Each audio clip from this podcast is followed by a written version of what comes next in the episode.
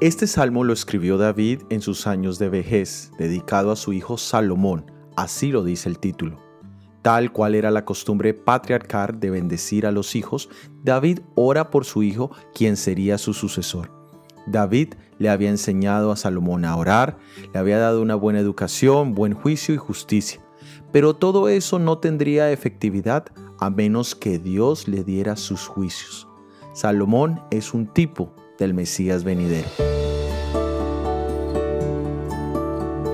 En el Evangelio de Mateo capítulo 12 versículo 42 leemos, La reina del sur se levantará en el juicio contra esta generación y la condenará, porque ella vino desde los fines de la tierra para oír la sabiduría de Salomón, y he aquí más que Salomón en este lugar. Jesús hace referencia a Salomón, el rey más sabio del pueblo judío, y menciona que él era mucho más importante que Salomón mismo.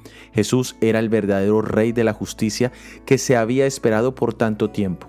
Él no solamente era sabio, sino que era la personificación de la sabiduría. La reina del sur solo podía escuchar la sabiduría de Salomón, pero él no le podía dar sabiduría a ella. Jesús sí puede impartir sabiduría a quien se la solicite.